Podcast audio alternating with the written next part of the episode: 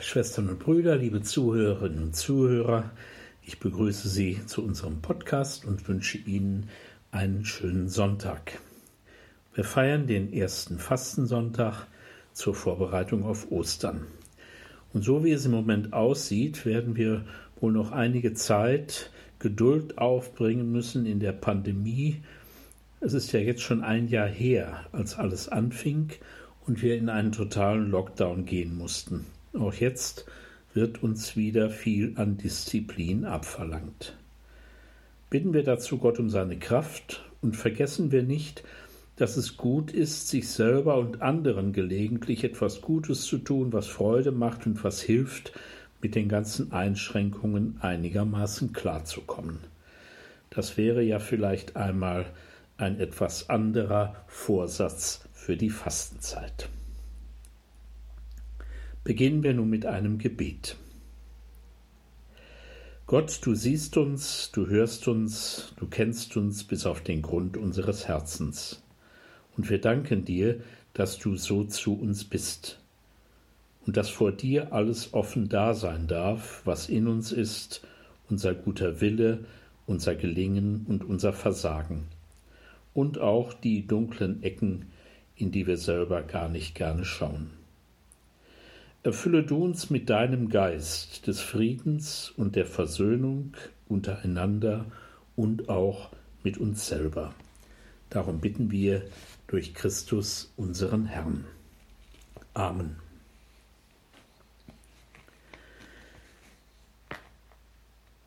Liebe Schwestern und Brüder, Prophetinnen und Propheten für heute, so sind die Fastenpredigten vor Ostern jetzt überschrieben und ich beginne heute Abend mit dem evangelischen Theologen, mit dem Pfarrer, dem Widerstandskämpfer, dem Märtyrer Dietrich Bonhoeffer.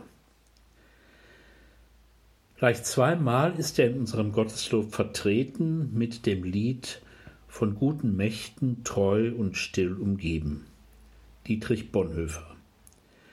Evangelischer Theologe, Gemeindepfarrer, der Mann aus dem Widerstand des 20. Juli der vier Wochen vor der Kapitulation Deutschlands auf persönlichen Befehl Hitlers im KZ Flossenbürg umgebracht wurde. Er wurde 39 Jahre alt. Im ökumenischen Heiligenlexikon ist er verzeichnet, sein Gedenktag dort ist der 9. April. Und über dem Westportal der Westminster Cathedral in London steht seine Statue in der Reihe der Märtyrer und Heiligen des 20. Jahrhunderts, neben Maximilian Kolbe, Oscar Romero und Martin Luther King. Wer ist Dietrich Bonhoeffer gewesen? Er wurde 1906 als das sechste von acht Kindern in Breslau geboren. Bald siedelte die Familie nach Berlin über und dort wuchs er in gehobenen bürgerlichen Verhältnissen auf. In seinem Elternhaus spielte Bildung eine große Rolle. Man war damals traditionell protestantisch, jedoch ohne besondere Bindung an irgendeine kirchliche Gemeinde. Der Vater Karl Bonhoeffer war eine Berühmtheit damals, er war Leiter der Berliner Charité und er war Psychiater, und hatte den in Deutschland bedeutenden Lehrstuhl für Psychiatrie an der Charité inne. Deshalb verwundert es auch nicht, dass er der Kirche und auch der Theologie eher skeptisch bis ablehnend gegenüberstand.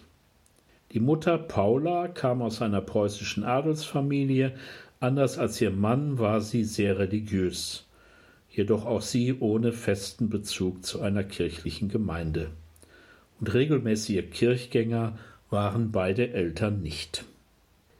In der Familie spielten sogenannte preußische Tugenden eine Rolle, ohne sie jedoch absolut zu setzen. Man war liberal. Gefühle waren zu beherrschen, Probleme und Schwierigkeiten möglichst rational anzugehen. Und politisch war man deutsch-national, aber Hurra-Patriotismus und Kaiserkult, das war den Bonhoeffers fremd. In diesem so kurz skizzierten Klima wuchs der junge Dietrich Bonhoeffer auf. In der Schule brachte er es zu exzellenten Leistungen und legte 1923 mit 17 Jahren das Abitur ab. Karriere und sozialer Aufstieg waren damit vorprogrammiert. Wie kommt so jemand dazu, in den Widerstand zu gehen, sich an den Attentaten auf Hitler zu beteiligen, sein Leben aufs Spiel zu setzen in so jungen Jahren? Ein paar Schlaglichter können das vielleicht erhellen. Der Sohn will nach dem Abitur evangelische Theologie studieren. Begeistert waren die Eltern, wie man sich vorstellen konnte, nicht, aber sie ließen ihn. In Berlin nun begegnet der junge Bonhoeffer einer Theologie, die trotz des Endes der Monarchie in der Tradition der Einheit von Thron und Altar stand, und sie war rational und sehr verkopft. Theologie mit Korsett und Pickelhaube so hat es einmal ein zeitgenössischer Genosse spöttisch beschrieben. Und das war es nicht, was der junge Mann sich unter Theologie vorgestellt hatte. Er geriet in eine persönliche Krise, und sein Vater riet ihm, mal eine Auszeit zu nehmen und schlug ihm eine längere Reise nach Italien vor, sicher auch mit dem Hintergedanken, da kommt der Junge auch mal auf andere Gedanken. Diese Reise nun wird zum ersten einschneidenden Erlebnis im Leben Bonhoeffers. Italien ist damals katholisch geprägt. Und der junge Protestant begegnet zum ersten Mal bewusst der katholischen Liturgie mit ihren Riten und in ihm der katholischen Kirche. Von einem Gottesdienst in der Kirche Trinità dei Monti mit 40 Novizinnen eines Frauenklosters bemerkt er erstaunt, so dass der Ritus nicht mehr nur Ritus war, sondern Gottesdienst in wahrem Sinn. Von diesem Erlebnis bleibt ihm, wie er schreibt, ein unerhört unberührter Eindruck tiefster Frömmigkeit. Und das ist ganz anders als die verkopfte und lebensferne Berliner Theologie, die er kennengelernt hat. Und es ist dieser Tag, an dem ihm zum ersten Mal, wie er schreibt, etwas Wirkliches vom Katholizismus aufging. Und dann heißt es, ich fange, glaube ich, an, den Begriff Kirche zu verstehen. Er ging tagelang nicht nur in den Petersdom, wo er die Gottesdienste der Karwoche erlebte, sondern auch nach Santa Maria Maggiore, um, wie er schreibt, kirchliches Leben zu beobachten. Ich fange an, den Begriff Kirche zu verstehen. Wenig später wird er mit 21 Jahren der Theologischen Fakultät in Berlin eine Doktorarbeit vorlegen, die den Titel trägt Sanctorum Communio Gemeinschaft der Heiligen, eine dogmatische Untersuchung zur Soziologie der Kirche. Sanctorum Communio, Gemeinschaft der Heiligen, für einen Protestanten damals sicher ein sehr ungewöhnliches Thema. Aber Bischof Huber, der ehemalige Ratsvorsitzende der evangelischen Kirche in Deutschland, sagte in diesem Zusammenhang, die Begegnung Bonhoeffers mit dem römischen Katholizismus verdanken wir eine der markantesten Ausarbeitungen eines evangelischen Kirchenverständnisses im 20. Jahrhundert. Nicht, dass Bonhoeffer nach seinem Italienaufenthalt den Wunsch verspürte, katholisch zu werden. Aber die nüchterne Ratio allein reichte ihm nicht, wenn nicht auch Freude an Schönheit und Ästhetik, Fantasie und quasi liturgisches Spiel dazukommen. Und es gelang ihm, das, was er da sah und was er erlebte, in das eigene protestantische Kirchesein zu integrieren. Und damit war er einer der ganz frühen Ökumeniker, jemand, der das Verbindende sieht und der nicht von der Abgrenzung lebt. Die konfessionelle Enge, sie war aufgebrochen. 1927 mit immerhin 21 Jahren promoviert er zum Doktor der Theologie. Und nach Ablegung der kirchlichen Prüfung wird er als 24-Jähriger zum Dozenten, einer der jüngsten damals in Deutschland.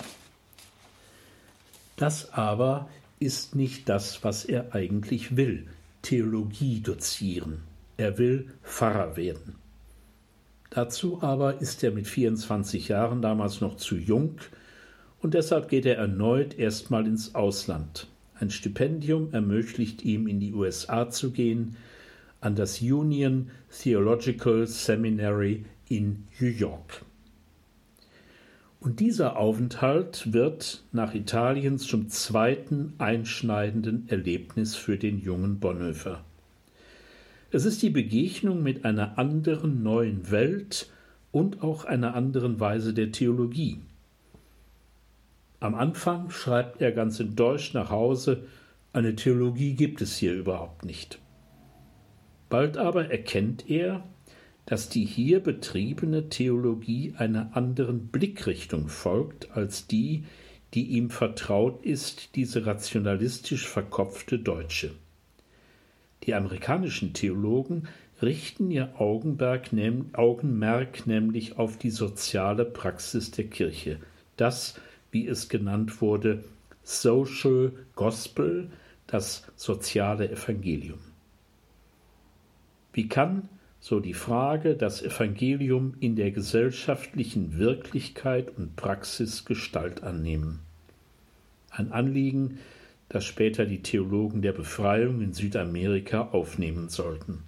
Bonhoeffer ist kritisch, aber auch begeistert. Das alles wird für mich auf lange Zeit bestimmend sein, so schreibt er nach Hause.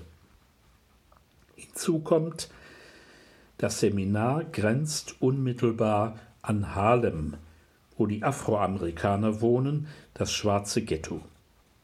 Bonhoeffer kommt dort in Kontakt mit den freikirchlichen Gemeinden und ihren so völlig anders geprägten Gottesdiensten, emotionale Gottesdienste. Und er schließt Freundschaft mit vielen schwarzen Christen, sehr zur Verwunderung einiger Kommilitonen. Aber so wird für ihn genau dieses Social Gospel, das soziale Evangelium, handgreiflich und konkret im schwarzen Ghetto, so dass er schreibt, in Harlem sei er erst richtig dem Evangelium begegnet und die schwarzen Christen hätten ihn gelehrt, ein Christ zu sein. Wirkungsvoller konnte Bonhoeffer sich wirklich nicht impfen gegen den Rassismus, der ihm wenig später in Deutschland entgegenschlagen sollte. Und noch eine andere Begegnung in New York hinterlässt ihre Spuren. Am College studiert Jean Lasserre, ein Pfarrer aus Frankreich. Und der deutsche Student begegnet in ihm nun einem Vertreter des Erbfeindes, der Siegermacht im letzten großen Krieg. Auch Bonhoeffer ist damals von Ressentiments und Vorurteilen nicht frei trotz aller Vernunft und Rationalität. Lasserre aber wischt das alles auf die Seite und vertritt ihm gegenüber einen klaren Standpunkt. Er sagt, man kann nicht Christ und Nationalist in einem sein. Glauben wir an die eine allgemeine Kirche, die Gemeinschaft der Heiligen, oder glauben wir an die ewige Sendung Frankreichs? zwischen Dietrich Bonhoeffer und dem reformierten Pfarrer Jean Lasserre aus Frankreich entwickelt sich eine ganz frühe deutsch-französische Freundschaft über nationale Grenzen und nationalistische Vorurteile hinweg. Es stimmt eben. Freundschaft ist Gift für jede Feindschaft. Freundschaft nimmt uns die Waffen aus der Hand. Des Weiteren lernt Bonhoeffer in New York die weltweite ökumenische Bewegung kennen. Und das alles war für ihn Kirche, seine Kirche. Ich beginne zu verstehen, was Kirche ist. Theologie, Gläubigkeit und die Praxis des Glaubens, das Social Gospel, alles das gehört zusammen. Und er schreibt seinem Bruder, als ich anfing mit der Theologie, habe ich mir etwas ganz anderes darunter vorgestellt, doch vielleicht eine mehr akademische Angelegenheit. Es ist nun etwas ganz anderes daraus geworden. Ich glaube zu wissen, dass ich eigentlich erst innerlich klar und wirklich aufrichtig sein würde, wenn ich mit der Bergpredigt wirklich anfinge ernst zu machen. Es gibt doch nun einmal Dinge, für die es sich lohnt, kompromisslos einzustehen, und mir scheint, der Friede und die Gerechtigkeit oder eigentlich Christus sei so etwas. Der Friede und die Gerechtigkeit oder eigentlich Christus, sagt er, das ist eine Schlüsselformulierung für Bonhoeffer, nämlich Glaube und Weltverantwortung, Friede und Gerechtigkeit und Christus, das alles fällt in eins. Die Bergpredigt vom Frieden stiften, stiften, nicht nur predigen, das gewinnt mehr und mehr für ihn an Bedeutung. Nach einem Jahr in New York kehrt Bonhoeffer nun nach Berlin zurück. In seinem Denken und in seinem Glauben ist er in vielem ein anderer geworden. Hat Italien die konfessionelle Enge aufgebrochen, überschritt er in New York und Harlem die Grenzen des Nationalismus und der rassistischen Ausgrenzung. Und die soziale Wirklichkeit lehrt ihn das Evangelium neu lesen und verstehen. In Berlin übernimmt er nun eine Lehrtätigkeit und gleichzeitig eine Konfirmandenklasse auf dem Prenzlauer Berg, ein Arbeiterviertel damals der Kirche total entfremdet. Und dort versucht er, sich auf die Lebenswelt dieser Jugendlichen einzulassen, so wie er es in Harlem erlebt hatte. Und das ist Kirche für ihn. Nicht im frommen religiösen Ghetto, sondern radikal in der Welt zu Hause zu sein. Und mit dieser Gläubigkeit und geistigen Weite fällt er heraus aus dem Kreis seiner Pfarrerkollegen, er eckt dort auch oft an. Und das zeigt sich schon bald nach der Machtergreifung der Nationalsozialisten und deren Kampf dann um die Kirche, seine Kirche. Und die steht dem Nationalsozialismus anfangs durchaus positiv gegenüber, trotz des beginnenden Terrors gegen Kommunisten und Sozialdemokraten, trotz der schon überall sichtbar werdenden Entrechtung der Juden. Beides stieß auf den entschiedenen Widerspruch Bonhoeffers. In einem Radiobeitrag zwei Tage nach der Machtergreifung warnt er vor der Umdeutung des Wortes Führer. Führer, sagt er, die sich selbst vergotten, spotten Gottes. Der Radiobeitrag wird mittendrin von der Sendeleitung abgebrochen. Bonhoeffer veröffentlicht ein Flugblatt, das sich kritisch mit dem Aria-Paragraphen auseinandersetzt, der Entfernung jüdischer evangelischer Pfarrer aus dem Amt. Und dann, für ihn war von Anfang an klar, Hitler, das bedeutet Krieg.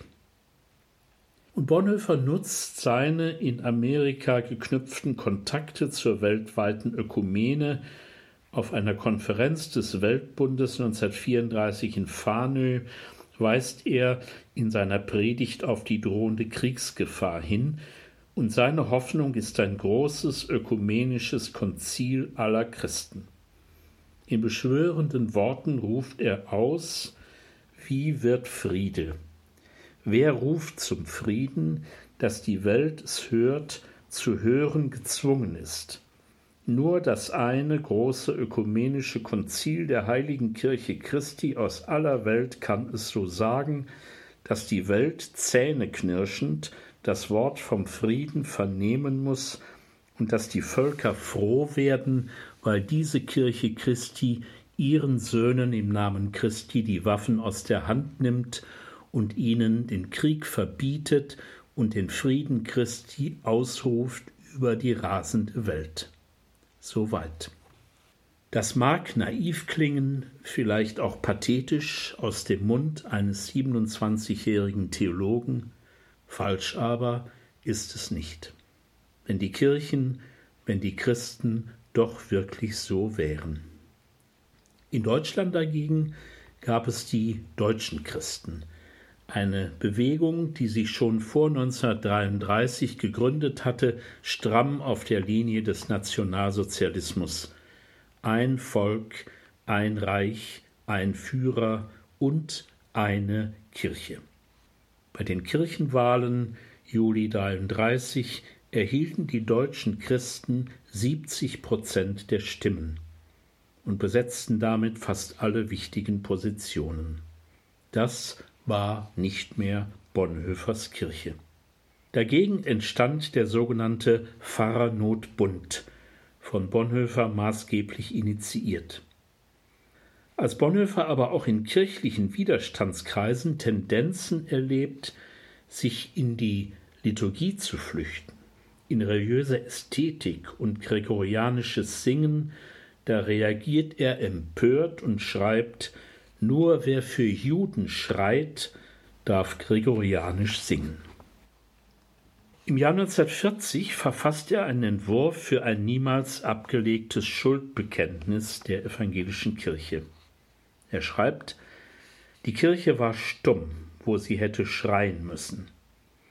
Die Kirche bekennt die willkürliche Anwendung brutaler Gewalt, das leibliche und seelische Leiden unzähliger Unschuldiger, Unterdrückung, Hass und Mord gesehen zu haben, ohne ihre Stimme für sie zu erheben, ohne Wege gefunden zu haben, ihnen zu Hilfe zu eilen. Sie ist schuldig geworden am Leben der schwächsten und wehrlosesten Brüder und Schwestern Jesu Christi. Schon lange war Bonhoeffer damals mit Rede- und Schreibverbot belegt. Er kommt über seinen Schwager Hans von Donani in Kontakt zu Admiral Canaris und Offizieren, die Hitler beseitigen wollen. Ob er nicht seine internationalen Kontakte nutzen könne, um die Anliegen des Widerstandes ins Ausland zu bringen, wird er gefragt. Und er sagt zu. Er bekommt zur Tarnung eine offizielle Stelle bei der deutschen Abwehr, die es ihm ermöglicht, ins Ausland zu reisen. Als die konspirative Gruppe auffliegt, ist es auch um Bonhoeffer geschehen. Er wird inhaftiert, aber man kann ihm nichts nachweisen. Erst nach dem missglückten Attentat am 20. Juli 1944 bricht seine Verteidigungsstrategie zusammen. Zusammen mit der Gruppe um Admiral Canaris wurde er als persönlicher Gefangener Hitlers ins KZ Buchenwald und danach nach Flossenbürg verbracht. Seine Mithäftlinge berichten, Bonhoeffer habe trotz des drohenden Todesurteils immer sehr ausgeglichen und ruhig gewirkt. In einem Gedicht schreibt er ganz anders. Bin ich das wirklich, was andere von mir sagen? Oder bin ich nur das, was ich selbst von mir weiß? Unruhig, sehnsüchtig, krank wie ein Vogel im Käfig, ringend nach Lebensatem, als würgte mir einer die Kehle, hungernd nach Farben, nach Blumen, nach Vogelstimmen, dürstend nach guten Worten, nach menschlicher Nähe. Zitternd vor Zorn über Willkür und kleinlichste Kränkung, umgetrieben vom Warten auf große Dinge, ohnmächtig bangend um Freunde in endloser Ferne, müde und leer zum Beten, zum Denken, zum Schaffen, matt und bereit von allem Abschied zu nehmen. Wer bin ich, der oder jener? Bin ich denn heute dieser und morgen ein anderer? Bin ich beides zugleich? Vor Menschen ein Heuchler und vor mir selbst ein verächtlicher Schwächling? Oder gleicht, was in mir noch ist, dem geschlagenen Heer, das in Unordnung weicht vor schon gewonnenem Sieg? Wer bin ich? einsames Fragen treibt mit mir Spott. Wer ich auch bin, du kennst mich, dein bin ich, o oh Gott. In der letzten Periode seiner Haft konnte er nur noch zwei Briefe an seine Familie senden, darunter als Weihnachtsgeschenk an seine Eltern, Geschwister und seine Braut das Gedicht von guten Mächten treu und still umgeben. Und einen Monat vor der Kapitulation des Deutschen Reiches wurde er mit vielen seiner Mithäftlinge auf persönlichen Befehl Hitlers ermordet. Sein letzter Gruß galt seinem anglikanischen Freund, dem Bischof von Chichester, dem er schrieb Dies ist das Ende, für mich der Anfang des Lebens.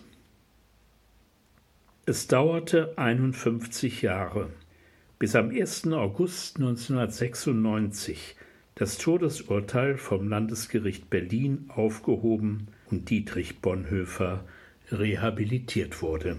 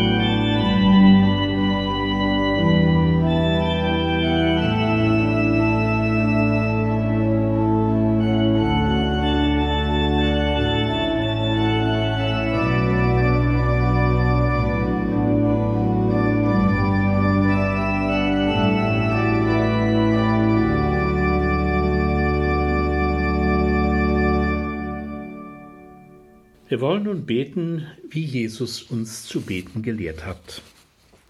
Vater unser im Himmel, geheiligt werde dein Name, dein Reich komme, dein Wille geschehe wie im Himmel so auf Erden. Unser tägliches Brot gib uns heute und vergib uns unsere Schuld, wie auch wir vergeben unseren Schuldigern. Und führe uns nicht in Versuchung, sondern erlöse uns von dem Bösen denn dein ist das Reich und die Kraft und die Herrlichkeit in Ewigkeit. Amen.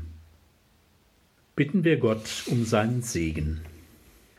Schenke deinen Segen, Gott, unserer Welt und bleib uns treu in allem, was geschehen kann. Wir wollen unser Dasein mit seinen Sorgen und Freuden aus deiner Hand empfangen und wir erhoffen ein geglücktes Leben hier und jetzt und immer und so segne und behüte sie und alle ihre Lieben, der gütige und der barmherzige Gott, der Vater und der Sohn und der Heilige Geist. Amen. Ich wünsche Ihnen allen noch einen schönen Sonntag, eine gute Woche. Bleiben Sie gesund und Gott befohlen.